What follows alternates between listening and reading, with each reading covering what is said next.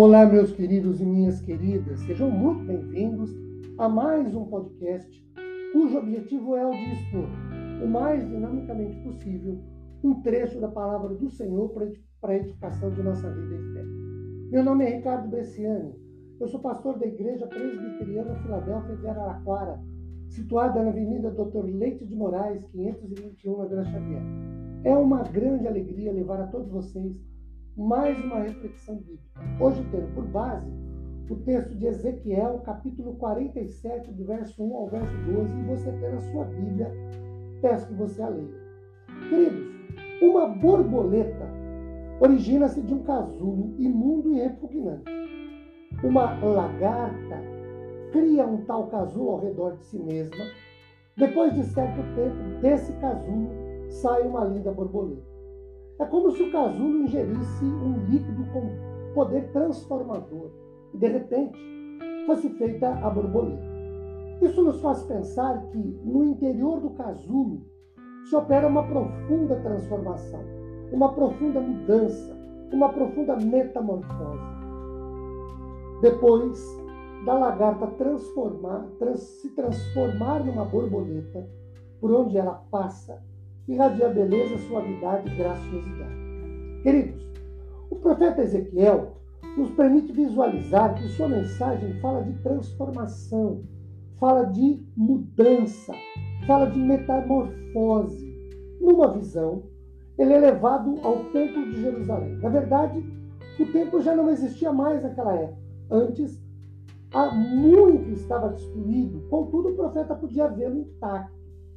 Ezequiel vê que do interior do templo fluíam águas que saíam por entre as portas, desciam pelas montanhas e chegavam ao Mar Morto. Ezequiel vê que por onde essas águas passam, saindo do templo, tudo se transformava, tudo mudava. O versículo de número 9 nos mostra isso de maneira clara e objetiva. Ezequiel 47, verso 9. Toda criatura vivente que vive em enxames viverá, por onde quer que passe este rio. Haverá muitíssimo peixe, e onde chegarem essas águas, tornarão saudáveis as do mar. Tudo viverá por onde quer que passe esse rio. No Mar Morto, por exemplo, as águas, ao passarem, tornarão saudáveis as águas anteriormente mortas. Ainda, as águas que saíram do templo trouxeram muitíssimos peixes. Por fim, as águas saídas do templo trouxeram vida. As águas que saíam do templo, por onde passavam, mudavam o ambiente.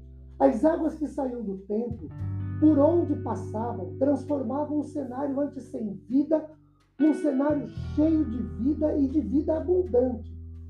Tudo que estava vazio foi cheio por estas águas que saíram do templo, na visão do profeta Ezequiel. Tudo que estava morto, sem vida, sem sentido, sem razão, sem beleza, foi transformado no belo, no cheio, no vivo. Tudo que estava morto reviveu depois que estas águas que saíram do templo passaram sobre o lugar. Queridos, o que Ezequiel via? Qual o significado dessa visão? Primeiro, Ezequiel via um novo começo, um novo início. Segundo Ezequiel, viu o resultado desse novo começo, desse novo início. Terceiro, Ezequiel viu o poder transformador das águas que saíam do templo do Senhor, sendo exercido sobre a natureza, o local e os seres vivos. Agora, pelo menos duas coisas importantes nós tiramos daqui. Primeiro, nós somos o templo do Espírito Deus nos dias de hoje, de acordo com a palavra de, do Espírito Santo ao coração de Paulo, escritas em 1 Coríntios capítulo 6, versículo 19. Segundo, Jesus falou do Espírito Santo como águas que jorrariam do nosso interior. Vers, capítulo 7 do Evangelho de João, versículo 38.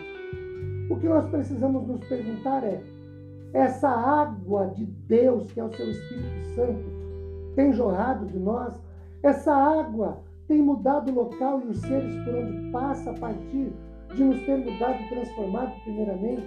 Nós já bebemos já experimentamos dessa água que transforma os locais, os seres vivos, transmite vida por onde passa. Nós desfrutamos dessa vida abundante que essa água de Deus, que é o Espírito Santo, traz por onde passa, a começar por nossas vidas. Que Deus nos abençoe com sua graça, com seu consolo, com seu conforto e com a renovação do seu Espírito Santo sobre nossas vidas. Amém, queridos.